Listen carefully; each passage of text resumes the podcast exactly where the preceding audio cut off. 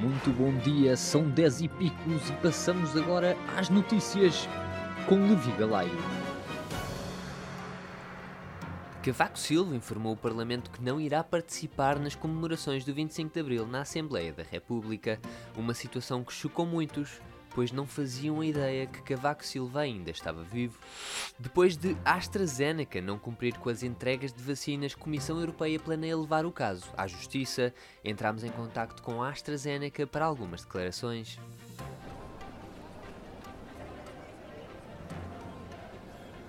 Ai, as vacinas não falam.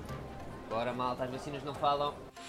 O portal da vacinação entrou em funcionamento e se tem mais de 65 anos já pode pedir o agendamento da sua vacina online, como quem pede uma telepisa.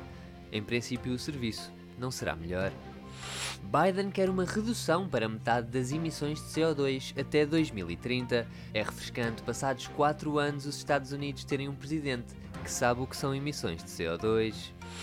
Antiga moradia de Ronaldo, no Jerez, que terá sido construída à revelia do projeto aprovado, numa zona reservada e protegida, não será demolida. O Ministério Público ditou o arquivamento do processo porque o crime prescreveu.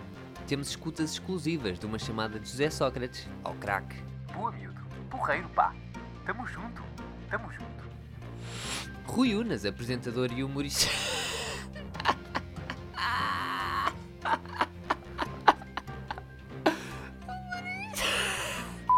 Rui Unas, apresentador, fez ontem uma apologia nas redes sociais ao conhecido arquiteto Tomás Taveira.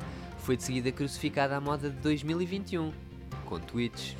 Poderá vir aí nova geringonça. Bloco de Esquerda irá reunir com o Governo para debater Orçamento de Estado para 2022. Pensámos em nomes para a nova geringonça. Temos Maquineta, Fiat Blob ou até Nhamblesterpaxbeck. Futebol Clube do Porto venceu ontem ao Vitória, encurtando assim ainda mais a distância ao Palhaço. Palhaço não, desculpem-me, ao líder, Sporting. Foda-se. Muito bom dia, são 10 e picos e foram as notícias.